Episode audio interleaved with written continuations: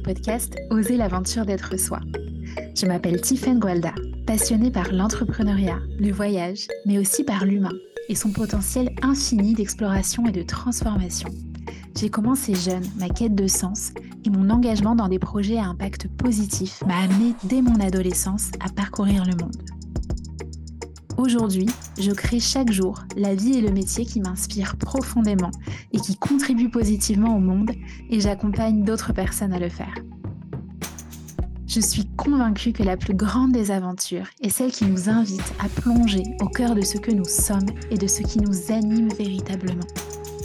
À travers ce podcast, j'invite chacun à explorer avec moi ce qui le rend vivant, vibrant et à dépasser ses peurs pour oser pleinement la grande aventure d'être soi.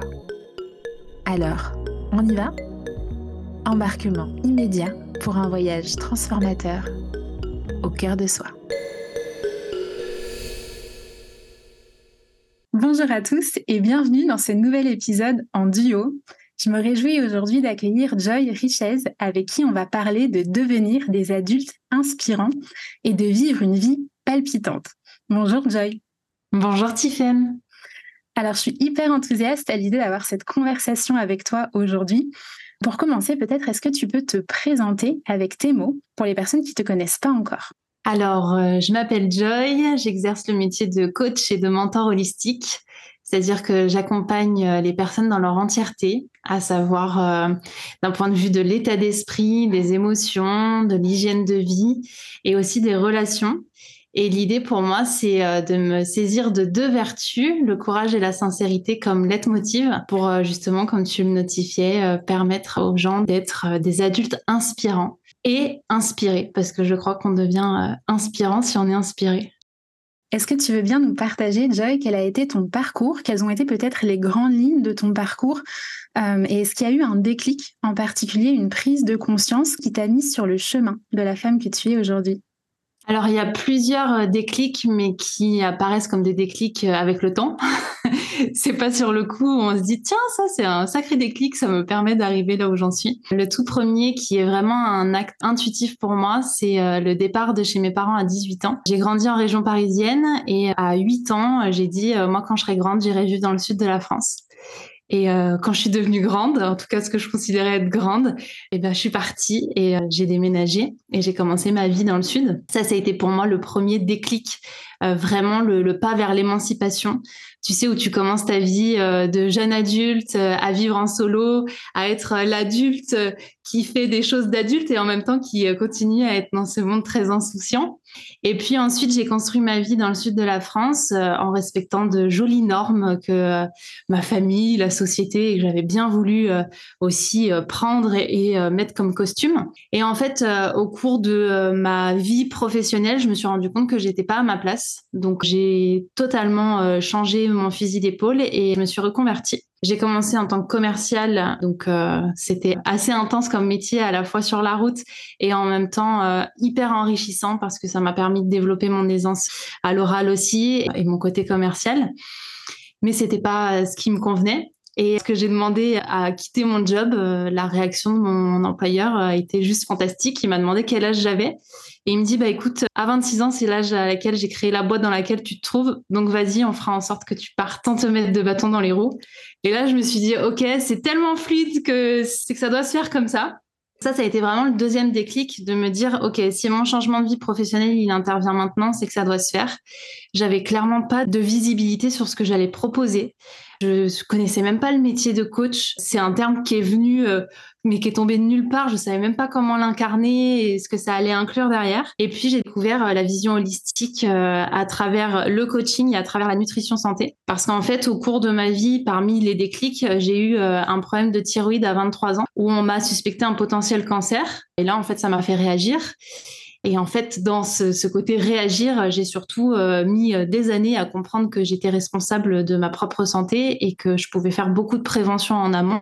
Mais encore une fois, comme j'étais dans des schémas très classiques avec ce que j'appellerais aujourd'hui presque une fermeture d'esprit sur euh, ce qui existe ailleurs que dans ma réalité, j'avais pas conscience que je pouvais vraiment prendre ma vie en main d'un point de vue physique, émotionnel, relationnel. En fait, je savais pas du tout qu'il existait comme un espèce de monde parallèle que j'appelle aujourd'hui un monde holistique et qui fait partie intégrante de ma vie si tu veux, c'est vraiment les événements de la vie, à la fois la fluidité et des, des élans d'intuition qui m'ont amené à être ce que je suis aujourd'hui. Voilà dans les grandes lignes. Merci, c'est riche et c'est vraiment euh, très inspirant. Ça, ça résonne beaucoup. Je vois beaucoup de résonance avec mon parcours et notamment, tu parlais de la thyroïde, d'un problème de thyroïde à 23 ans. Et moi, à 23 ans, on m'a aussi diagnostiqué une maladie auto-immune de la thyroïde. En fait, ça a vraiment ouvert une prise de conscience dans la responsabilité qu'on a dans ce qu'on se crée, dans notre santé. Et ça a ouvert un tout autre champ de conscience ça m'a ouvert exactement comme toi. Tu as ce monde parallèle dont tu parles et dont j'avais pas conscience.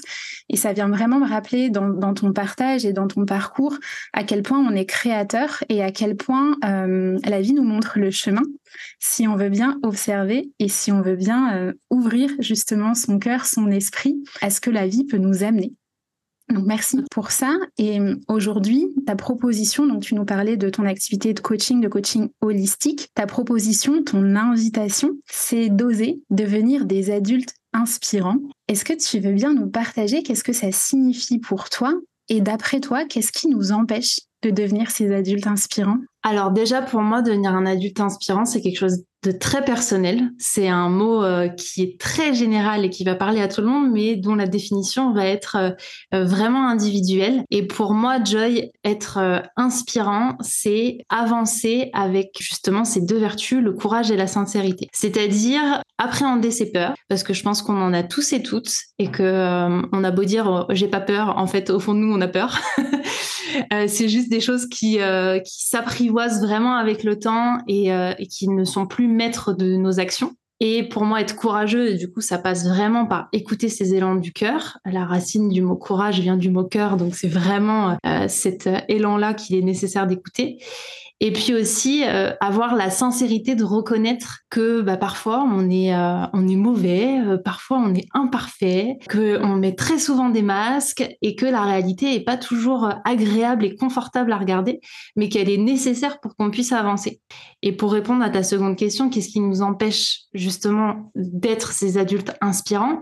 Bah, c'est qu'on refuse de surmonter nos peurs et on refuse de voir qu'on porte des masques parce que c'est inconfortable. Donc je crois qu'on refuse aussi de gagner en maturité et c'est pour ça que j'utilise volontairement la notion d'adulte inspirant parce que je crois qu'il y a beaucoup d'adultes en âge mais qui sont pas des adultes inspirants, qui sont des enfants un peu coincés dans un espace-temps parce qu'ils ont refusé d'avoir euh, et d'appréhender leur intelligence émotionnelle, c'est-à-dire comprendre ce qui se passe à l'intérieur d'eux, ce qu'il y a en jeu dans leur vie. Et j'ai personnellement envie d'accompagner des gens qui ont envie de vivre une vie où il n'y a pas de regrets. Et moi, ce qui m'anime au plus profond de mon être, c'est de me dire, est-ce que euh, la, petite euh, mamie euh, Joy vieille, elle sera fière du chemin qu'on aura parcouru? Et c'est ça pour moi l'inspiration. Et ça peut être de plein d'ordres euh, différents, sur plein de sphères différentes. Et c'est pas juste faites ci, faites ça. C'est pas une formule magique ou une recette à suivre.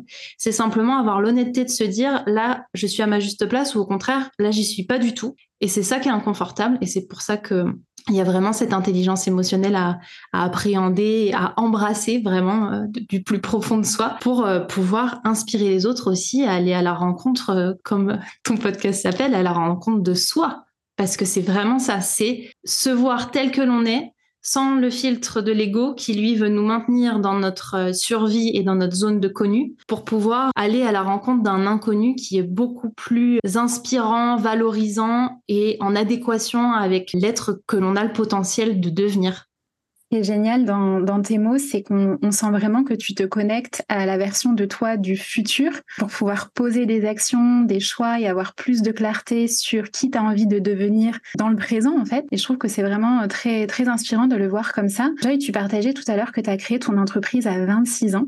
Euh, j'imagine que ça t'a demandé de dépasser toi aussi des peurs. J'imagine que ça t'a demandé de déposer des masques, comme tu étais en train de le dire.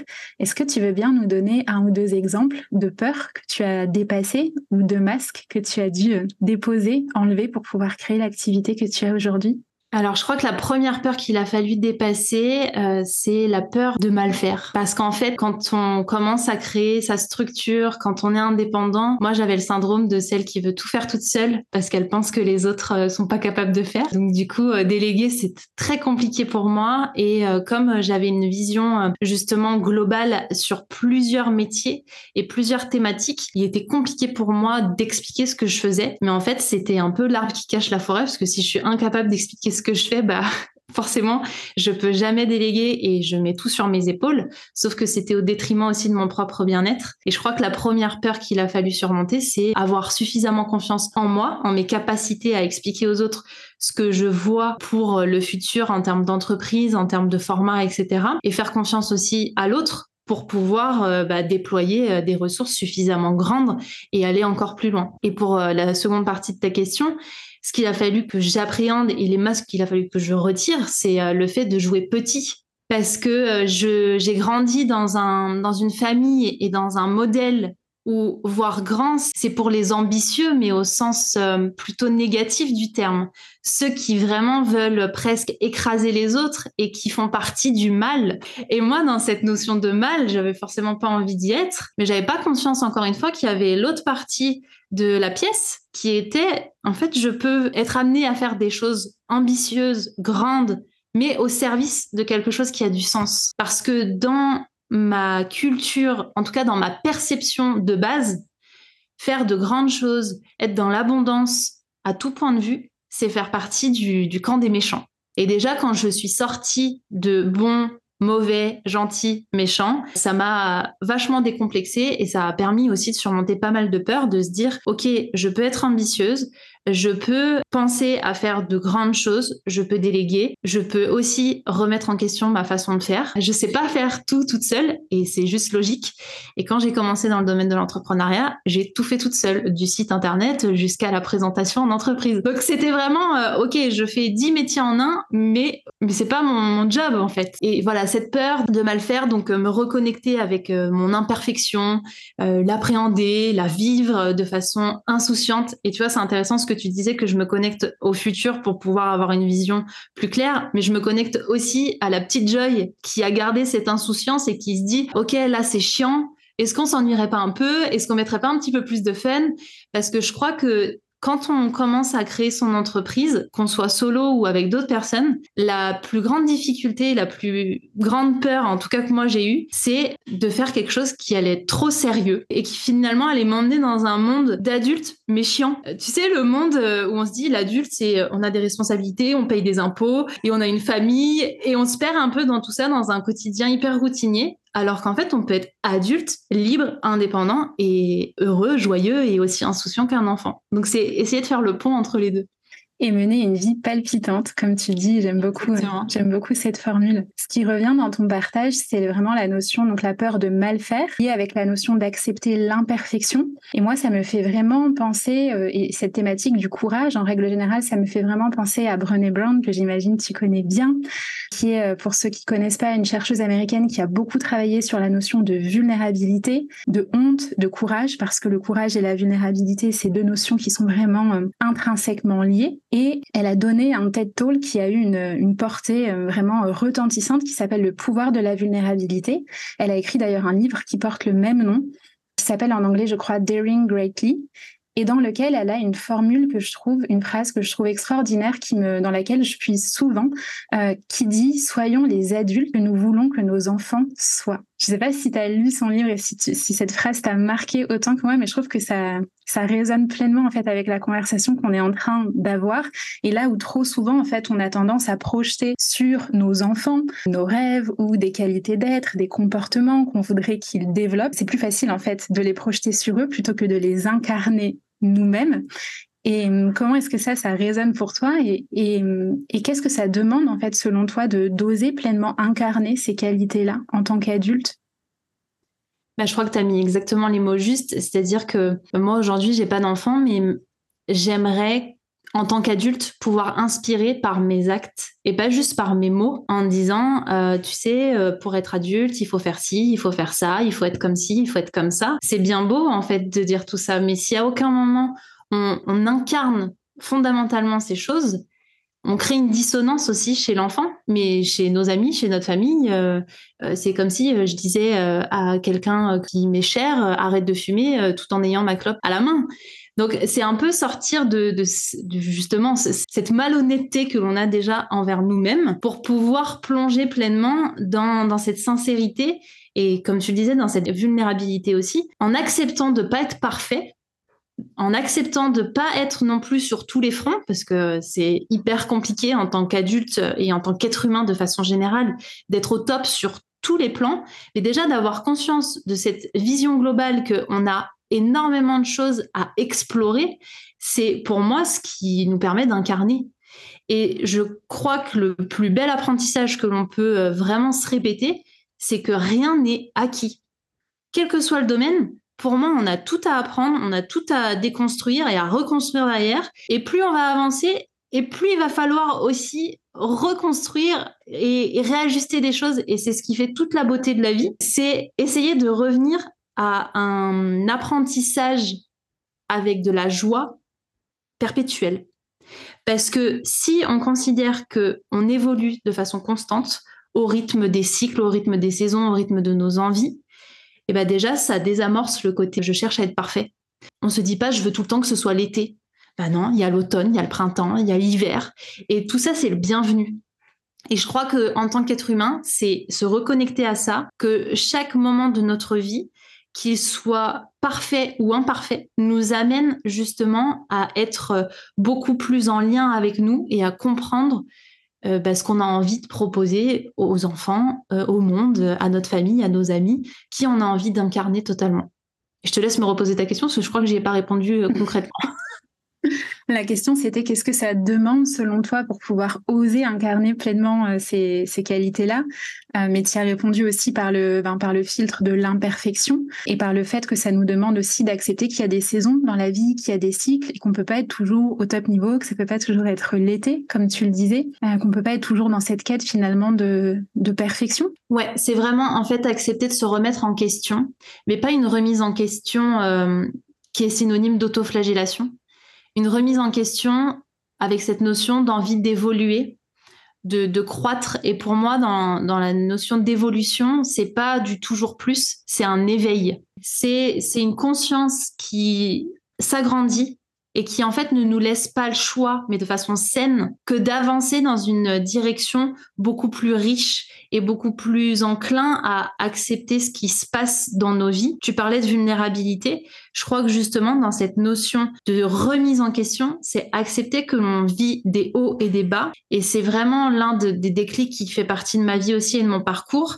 J'ai été confrontée euh, pendant, je dirais, une bonne dizaine d'années à plusieurs décès coup sur coup dans ma famille. Et ça m'a confrontée finalement à cette vie limitée. Et cette vie limitée, moi, elle me renvoie cette envie de, vivre pleinement, tu vois. Tu parlais de ville palpitante. Pour moi, c'est ce que j'incarne fondamentalement. C'est le matin, est-ce que je me lève en étant euh, dans un état d'esprit de encore une journée ou waouh, encore une journée, encore une opportunité de faire quelque chose qui me fait vibrer. Et ça veut pas dire que tous les jours, je me lève avec cette excitation euh, d'un enfant le jour de Noël. Non, ça veut simplement dire que je sais que la vie, elle a suffisamment de sens, je lui fais suffisamment confiance pour pouvoir euh, me laisser traverser par les moments de bas qui vont être aussi importants que les moments de haut.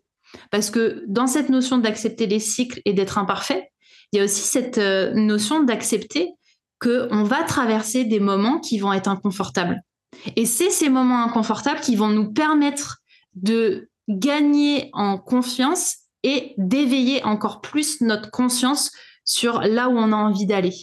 Merci, c'est magnifique ce que, tu partages. Et pour moi, cette notion de mener cette vie palpitante, ça va vraiment de pair en fait avec cette remise en question constante dont tu parles. J'imagine qu'il y a certaines personnes qui nous écoutent peut-être qui euh, sont euh, sont pas épanouies à l'idée de se lever le matin, peut-être se lèvent en se disant oh, oh, non encore une journée comme tu étais en train de, de le souligner et, euh, et le fait d'oser en fait bâtir et construire la vie qui nous ressemble, la vie qui est palpitante pour nous, la vie qui nous fait profondément vibrer, ça demande du courage ça demande de la sincérité. C'est les, deux qualités d'être que tu as, hum, que à cœur de, vraiment euh, déployer à l'intérieur de toi et, inviter les autres à déployer pour eux et pour leur vie. Est-ce que tu peux nous partager concrètement pour toi par quoi est-ce que ça passe pour pouvoir cultiver ces deux qualités d'être, euh, pour pouvoir les muscler? Est-ce que tu as des pratiques? Est-ce que tu as des rituels? Est-ce que tu as des, euh, des recommandations que tu pourrais nous partager pour que chacun puisse les muscler?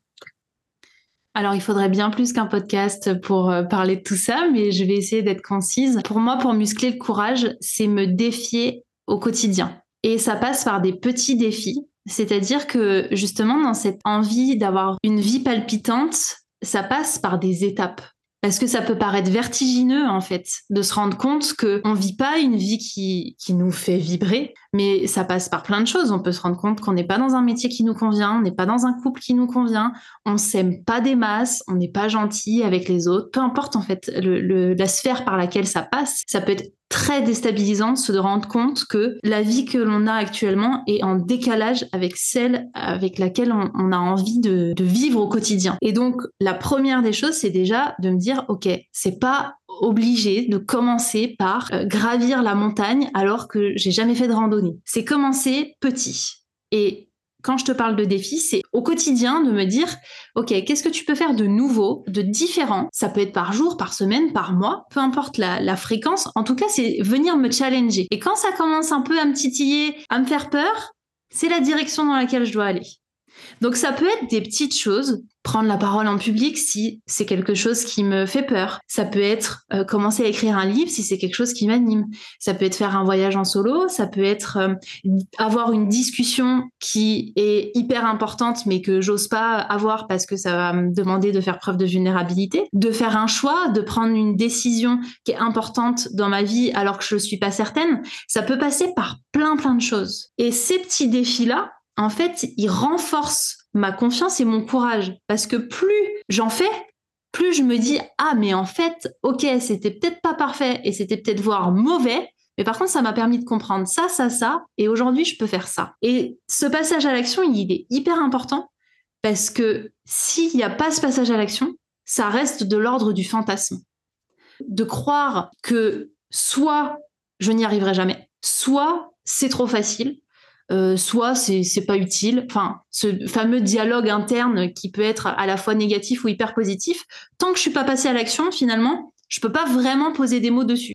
Ok, on sera peut-être fier euh, à la fin, mais on le saura qu'à la fin. Et l'idée d'avoir ces petits défis au quotidien, ou ces gros défis, hein, bien sûr, parce que après c'est un peu euh, l'enchaînement de se dire ok j'ai fait ça, alors maintenant je peux faire ça. C'est tout simplement pour renforcer ce courage et aller dans des directions pour appréhender ces peurs, parce que je crois vraiment que les peurs elles font partie intégrante de nos vies. Elles, font partie de nos émotions. On veut les relayer un petit peu euh, euh, dans, le coin à côté du radiateur, mais non, elles sont là et donc autant les accueillir, mais leur dire, par contre, c'est pas toi qui va nous amener directement dans cette direction. C'est pas toi qui va conduire, mais je t'emmène avec moi parce que la peur, c'est aussi euh, rester en vie. Donc heureusement qu'elle est là et qu'on n'est pas euh, tout feu tout flamme à faire euh, n'importe quoi. Et puis ensuite, d'un point de vue des routines, pour entretenir du coup cette sincérité, et c'est pour ça que pour moi les deux vont de pair, le courage et la sincérité, c'est-à-dire que pour pouvoir être sincère, ça demande du courage. Ça demande en fait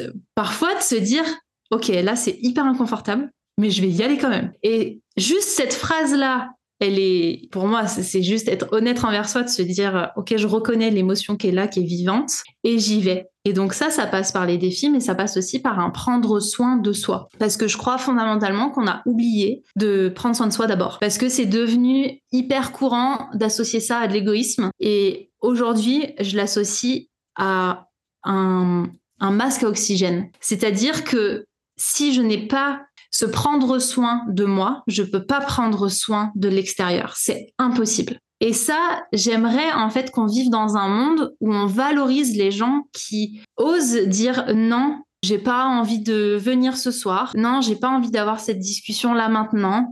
Là, je me sens pas bien. En fait, j'ai envie qu'on valorise les gens qui euh, reconnaissent leur état émotionnel, leur état énergétique pour pouvoir bah, finalement offrir au monde qui sont vraiment. Pas juste euh, un, truc robotisé où on est tout le temps joyeux, où on répond ça va, comment tu vas, alors que ça se trouve, ça va pas du tout. Et pour moi, ça passe du coup par une vraie introspection où on apprend à reconnaître ce qui se joue en nous. Quand on parle de développement personnel et de connaissance de soi, c'est souvent hyper galvaudé et on croit que c'est quelque chose de simple, voire euh, de réservé à une certaine élite, c'est qui tout double, alors qu'en fait, on n'a pas appris à savoir qui on était, on n'a pas appris à parler avec ses émotions, et on n'a pas non plus appris à communiquer avec l'autre. Euh, je me souviens avoir discuté avec une amie, hein, je lui ai dit on n'a pas appris à se disputer. Parce que justement, se disputer dans un couple, c'est mal. Alors qu'en fait, c'est juste deux êtres qui s'expriment et qui euh, valorisent leurs convictions. Est-ce qu'on pourrait pas tout simplement apprendre à reconnaître ce qui joue à l'intérieur de nous, donc faire preuve de sincérité et être capable de le restituer ensuite à l'autre? Et c'est là où intervient le courage. Parce que entre soi et soi, ça peut passer, ça passe encore, on, on essaye petit à petit d'apprivoiser tout ça, mais quand il est question de le relayer à l'extérieur, c'est là où ça devient plus challengeant. Donc pour répondre à ta question de façon euh, hyper courte, ça serait à la fois faire une introspection sur soi, pour pouvoir ensuite l'offrir à l'extérieur de la façon la plus euh, honnête et courageuse possible. Waouh, merci pour ta réponse. Ce que j'entends, c'est que ça demande de, dépasser beaucoup d'inconfort, beaucoup de, moments finalement où on va être mal à l'aise. Moi, c'est une notion qui me parle beaucoup, le, le fait d'apprendre à être confortable dans l'inconfortable, le fait d'être euh, à l'aise avec le fait qu'on va être mal à l'aise. J'ai cette conversation importante à avoir. Je vais être mal à l'aise peut-être les deux, trois premières minutes de la conversation. Euh, je vais euh, lancer mon podcast, je vais parler en public, je vais être mal à l'aise peut-être les trois, cinq premières minutes de la prise en parole que, que je vais que je vais mener. Et euh, pour moi, c'est vraiment l'une des plus grandes qualités qu'on peut développer. C'est vraiment ce ben, ce côté, oui, d'accepter en fait d'être confortable avec le fait que ça va être inconfortable. Et ça, et ça rejoint une notion que j'ai envie d'explorer avec toi, qui est vraiment la notion d'apprentissage et d'imperfection. C'est beaucoup revenu aussi dans les, dans les mots que tu as employés aujourd'hui. C'est une notion qui me parle beaucoup parce que ça fait aussi partie de mon approche et des choses que j'explore dans les accompagnements aussi que je fais, où pour moi, c'est vraiment important ben, de vraiment mettre toute son attention sur le processus plutôt que sur le résultat, euh, de viser la progression plutôt que la perfection. Et trop souvent, en fait, on s'autorise pas à être mauvais. Et toi, t'en parles et c'est ce que tu disais tout à Et tu le revendiques d'ailleurs que j'accepte d'être mauvaise parce que pour pouvoir être bon, il faut d'abord être mauvais. Est-ce que tu veux bien nous partager ton, processus d'apprentissage et, euh, et, comment est-ce que tu fais en fait pour t'autoriser à être mauvaise alors que par ailleurs je suis convaincue que tu as aussi un grand niveau de d'exigence et de qualité dans ce que tu as envie de délivrer au monde. Et je pense qu'on est beaucoup d'entre nous, on est, on est un peu pris en étau par ce paradoxe-là. Comment est-ce que toi, tu arrives justement à déjouer le mécanisme et à t'autoriser à être mauvaise pour pouvoir être bonne, voire brillante? Alors, il y a des éléments de réponse dans ta question.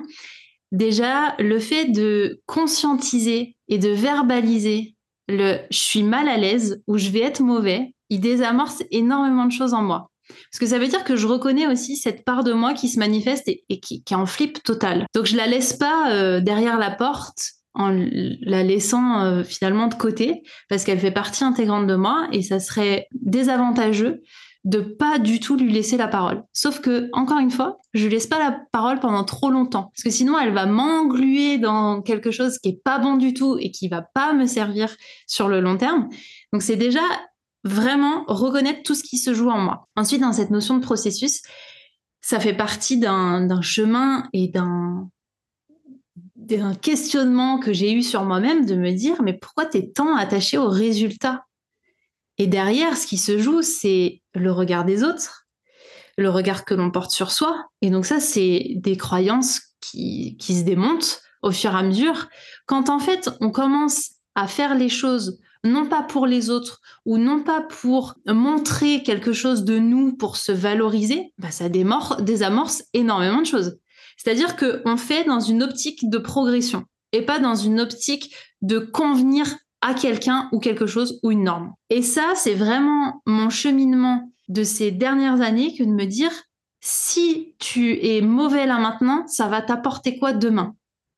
Un peu comme si je commençais à apprendre une nouvelle langue à un moment donné, il va falloir que je passe par la case mauvais avec cette petite voix qui va me dire oh, mais t'as rien compris ou t'as entendu ta phrase, elle veut rien dire. mais c'est grâce à ça que je vais m'améliorer. Parce que si je passe pas par ces étapes-là, eh ben forcément, je me plante parce que je me bride. Et moi, dans cette notion de courage et de sincérité et d'être un adulte inspirant, c'est justement de ne pas se contenter, de ne pas se brider. Et clairement, quand on parlait de, de notion d'imperfection, je suis la première perfectionniste. C'est-à-dire que j'ai même fait un programme sur l'imperfection pour pouvoir apprivoiser ça et, comprendre ce qui se jouait. Et derrière la notion d'imperfection se cache aussi l'envie d'être reconnu. Et ça passe pas par les autres, ça passe pas par l'extérieur. D'où la notion d'introspection qui est hyper importante. Ça passe d'abord par le fait de se reconnaître soi et de voir le potentiel que l'on a à l'intérieur de soi. Alors dit comme ça, c'est hyper simple. On a l'impression que ça s'est fait en deux jours. Pas du tout. Ça se fait justement au fil des défis. Et ça se fait au fil de la maturité. Et c'est en ça que la notion d'adulte inspirant est important. C'est que là où ça vient nous challenger, c'est là où on a gagné en maturité. Donc, dans mon processus, c'est vraiment aller à la rencontre de ce qui vient me titiller, pas trop non plus pour pas m'envoyer dans un gouffre euh, où j'ai trop peur, mais suffisamment pour que ça puisse me faire passer un cap pour pouvoir aller à l'étape d'après. Et ça, c'est un apprentissage qui se fait au fil des expériences, à la fois en reconnaissant ce qui se joue, en se challengeant et en étant détaché du résultat. C'est-à-dire, je le fais et peu importe ce que ça euh, m'offrira par la suite, je sais qu'il y a forcément un bénéfice. Moi, je fais partie de, de la team qui croit qu'il y a un cadeau caché derrière chaque chose. Donc déjà, cette croyance-là, elle me porte. Mais derrière les choses les plus désagréables et les plus douloureuses de la vie, pour moi, il y a un cadeau caché. Parce que justement, avec le recul, et c'est ce qu'on fait à travers le coaching et à travers euh, une introspection, c'est de voir des événements sous un angle différent. Et tu le disais très justement, c'est accepter aussi d'être confortable dans l'inconfortable, ça s'apprend. Mais ça s'apprend avec certaines croyances. Et cette croyance de la vie et avec moi plutôt que contre moi, bah, c'est déjà euh, OK, on avance en équipe, on n'est pas l'une contre l'autre. Et de croire que je peux faire des expériences qui vont, quoi qu'il arrive, quel que soit le résultat, m'apprendre quelque chose, quelles que soient les choses que je vais vivre, en fait, je sais qu'il y a un bénéfice. Peut-être caché, mais il y a un bénéfice. Et ça, justement, je te parlais de, des événements en lien avec la mort. J'ai toujours essayé de voir le cadeau caché derrière les événements de la vie. Parce que je crois qu'on est tous et toutes confrontés par ce qu'on redoute le plus, mais c'est pas en le redoutant qu'on va pouvoir l'appréhender, c'est plutôt en se décalant, en faisant ce fameux pas de côté, qu'on va peut-être pouvoir considérer les choses les plus désagréables comme étant des bénéfices. Donc dans ce processus, c'est à la fois observer, s'amuser, prendre plaisir, et aussi être dans une gratitude infinie de s'autoriser à, jouer avec la vie. Parce qu'en fait, c'est, un jeu, on, est dans un jeu si on considère que c'est un jeu. Si on considère pas que c'est un jeu et que la mort, oh là là, c'est vraiment horrible, terrible, la maladie, c'est la pire chose qui puisse nous arriver, ce sera le cas. On fera le focus exprès là-dessus et notre cerveau est câblé comme ça. Par contre, si on considère que la vie, c'est un énorme terrain de jeu pour nous permettre de progresser et, d'être excité à chaque instant, bah moi je trouve ça beaucoup plus porteur et ça me permet d'avancer dans un processus qui est beaucoup plus euh, valorisant et qui n'est pas dans une recherche égotique tournée vers l'extérieur, mais plutôt qui est dans une recherche de, de cadeaux cachés, comme si j'étais dans une immense chasse au trésor de toute ma vie. Joël, selon toi, qu'est-ce que ça change justement de remettre le, le courage de remettre la sincérité vraiment comme moteur de nos décisions, qu'est-ce que ça change dans notre trajectoire de vie et qu'est-ce que ça peut changer aussi dans la trajectoire de vie des personnes autour de nous? Parce que tout à l'heure tu nous disais euh, parmi les choses qui sont importantes c'est aussi de prendre soin de soi. Il y a beaucoup de personnes qui prennent pas soin d'elles parce qu'elles ont l'impression que c'est égoïste de prendre soin d'elles alors qu'en réalité le cheminement qu'on fait il peut aussi avoir un impact et un rayonnement sur les personnes autour de nous. Qu'est-ce que ça peut changer dans une trajectoire de vie et pour les personnes autour de nous? Alors déjà, ça nous humanise parce qu'on est tous habités par le courage et la sincérité. Qu'on les ait développés ou pas, ils sont là à l'intérieur de nous, au même titre que plein d'autres euh, vertus que l'on a. Et si on met ça au centre de notre vie, mais même, même si c'est avec d'autres termes, ça nous permet tout simplement d'arrêter de nous voir comme étant soit inférieurs, soit supérieurs aux autres. Et donc ça crée aussi cette, euh, cette reliance avec les autres pour pouvoir avancer ensemble. C'est-à-dire que si je me considère pas inférieure à quelqu'un qui m'inspire ou supérieure à quelqu'un qui n'est pas au même stade que moi d'avancer, bah, je peux très bien l'inspirer par mes actes. Et tu le disais très justement, comment faire pour euh, pouvoir faire prendre conscience que le prendre soin est important bah, Je ne crois pas au fait qu'il faille convaincre les gens, mais en étant soi, on va inspirer par nos actes, nos mots, notre façon d'incarner les choses. Et ça reprend un peu le fil de comment on fait pour montrer à un enfant qu'on est un adulte inspirant. Et bah, on le devient, cet adulte inspirant. C'est pas en lui racontant des histoires d'autres personnes. C'est super, ça change les perspectives et ça permet d'avoir une vision du monde beaucoup plus large. Mais je pense qu'on a beaucoup plus d'impact en étant soi-même inspirant pour inspirer les autres. Et je pense que tu as déjà vécu ça on est inspiré d'autres personnes sur des thématiques qu'on n'a pas forcément explorées parce que justement, il nous ouvre des perspectives qu'on n'a pas encore observées, qu'on n'a pas encore remis en question et qu'on n'a peut-être même pas eu l'idée d'aller explorer. Donc c'est aussi en ayant une multiplicité de domaines, de formats, de discours, avec des mots qui sont similaires, avec des actions qui se ressembleraient, mais avec la palette de couleurs euh, de l'individu, que ça va permettre à chacun de s'émanciper. Parce que c'est clairement ça, c'est le courage et la sincérité, ça permet à chacun de se remettre à sa place d'humain, donc à la fois hyper puissant et en même temps tout petit par rapport à l'immensité de l'univers, et de, s'émanciper par rapport à ce qui nous bride dans notre vie et, toutes ces normes qui nous entourent et qui, finalement nous, nous contraignent à vivre une vie qui ne nous ressemble pas. Finalement, on en revient au fameux euh, soit le changement incarne le changement que, que tu veux voir dans le monde de, Gandhi, mais c'est vraiment ça. C'est parce que moi, je rejoins complètement ton approche. On n'a pas à convaincre les autres, mais c'est parce qu'on l'incarne qu'on va inspirer les autres euh, à l'incarner en fait pour eux-mêmes, à revendiquer qu'eux aussi ont envie de vivre cette vie palpitante, qu'eux aussi ont envie euh, d'avoir le courage d'aller réaliser leurs rêves, de pouvoir donner vie à leurs projets. Et, euh, et, ça passe vraiment par ce mouvement intérieur euh, de ben, c'est aussi possible pour moi. Et c'est ça qui est si puissant dans le collectif, dans les effets miroirs. Je crois beaucoup aussi, c'est pour ça d'où le podcast à la puissance des histoires, parce qu'on s'inspire les uns des autres, euh, parce qu'on va projeter en regardant les autres des qualités qui sont en réalité des qualités qui sont à l'intérieur de nous quand on regarde quelqu'un ce qu'on qui nous inspire, en fait, ce qui nous inspire chez lui. Et d'ailleurs, c'est intéressant de faire cet exercice et de se poser la question tiens, qu'est-ce qui m'inspire chez cette personne? Quelles sont les qualités d'être qui m'inspirent chez cette personne? Parce que euh, il y a fort à parier, et c'est ce que tu disais, que ce sont des qualités d'être qui sont à l'intérieur de nous et qui demande à être déployé davantage. Et ça, on s'en rend aussi compte par euh, la présence et par euh, la puissance du collectif.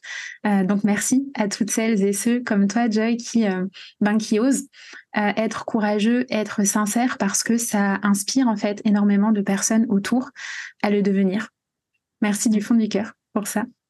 merci à toi de m'avoir donné la parole. On arrive à la fin de cette interview. Joy, j'ai envie de te demander où est-ce qu'on peut te retrouver?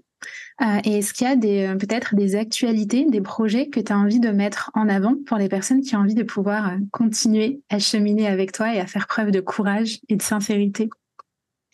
Alors, on peut me retrouver sur les réseaux sociaux mon nom, Joy Richez. Je suis principalement active sur Instagram parce que c'est l'un des réseaux que je préfère et qui est le plus en lien aussi avec cette notion de partage. Euh, on peut également me retrouver sur mon podcast où je fais des épisodes en solo et en duo et où j'essaye de partager euh, mes aventures de vie, euh, ce que je comprends, les réflexions que, que je me fais au fil de mes avancées. Et puis, on peut avancer à mes côtés par différents moyens, à travers mes programmes en ligne qu'on peut réaliser en toute autonomie. Donc, euh, il y a à la fois révolution pour justement avoir une euh, vie palpitante. Il y a impulsion pour pouvoir œuvrer depuis euh, la puissance intuitive, parce qu'encore une fois, c'est un sujet qui est trop peu mis en avant et du coup, j'avais aussi envie de, mettre à l'honneur ce sens qu'il y a en chacun de nous, mais qui est souvent laissé de côté parce que euh, il est un peu noyé dans nos pensées mentales. Et puis il y a push pour pouvoir transformer nos limites en tremplin et appréhender nos peurs. Ça, c'est les programmes qui sont actuellement en ligne. Et après, on peut avancer directement avec moi en individuel, avec un accompagnement de coaching et de mentoring qui s'appelle On va poser sa paire où là, clairement, on est dans cette euh, notion de maintenant, on se pose même plus la question de qui j'ai envie de devenir, c'est je le deviens euh, parce que c'est trop facile de rester dans le mental et, de croire que c'est en, ayant plein de rêves, plein de projets euh, que tout va se concrétiser. Non, c'est vraiment en mettant dans la matière ce qui compte et en faisant ce premier pas. Et pour rebondir par rapport à ce que tu disais, il y a vraiment cette notion d'aller chercher ce qu'il y a à l'intérieur de nous et dans cette notion d'incarner, toujours se poser la question euh, ce qui m'inspire chez l'autre, est-ce que c'est ce que je suis aujourd'hui? Et si la réponse est non, c'est pas grave. C'est encore une fois une piste pour euh, s'améliorer et une piste d'apprentissage euh, hyper plaisante. Et pendant plusieurs années, j'ai considéré les remises en question comme lourdes et fastidieuses, alors qu'en fait, elles sont des, des cadeaux pour pouvoir s'ouvrir à plus grand que soi. Et à chaque fois qu'il y a quelque chose qui vient nous titiller, déjà, comme tu le disais, ça parle de nous. Et ça parle aussi de notre faculté à pouvoir euh, le transformer et le faire évoluer. Merci Joyce, et ça nous donne envie d'aller explorer ce, grand terrain de jeu et de vraiment euh, découvrir la vie, avoir de la curiosité en fait pour toutes nos expériences de vie, parce que c'est ce qui nous permet d'apprendre, d'évoluer et de devenir des adultes euh, inspirants et inspirés. Merci.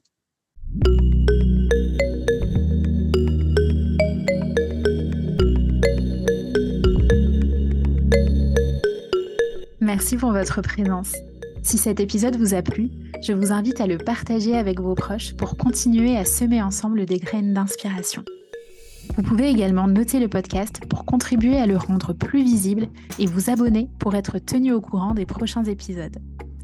Enfin, pour suivre mes aventures et connaître l'actualité de mes programmes et accompagnements, retrouvez-moi sur ma page Instagram Tiffen Gualda. À très vite!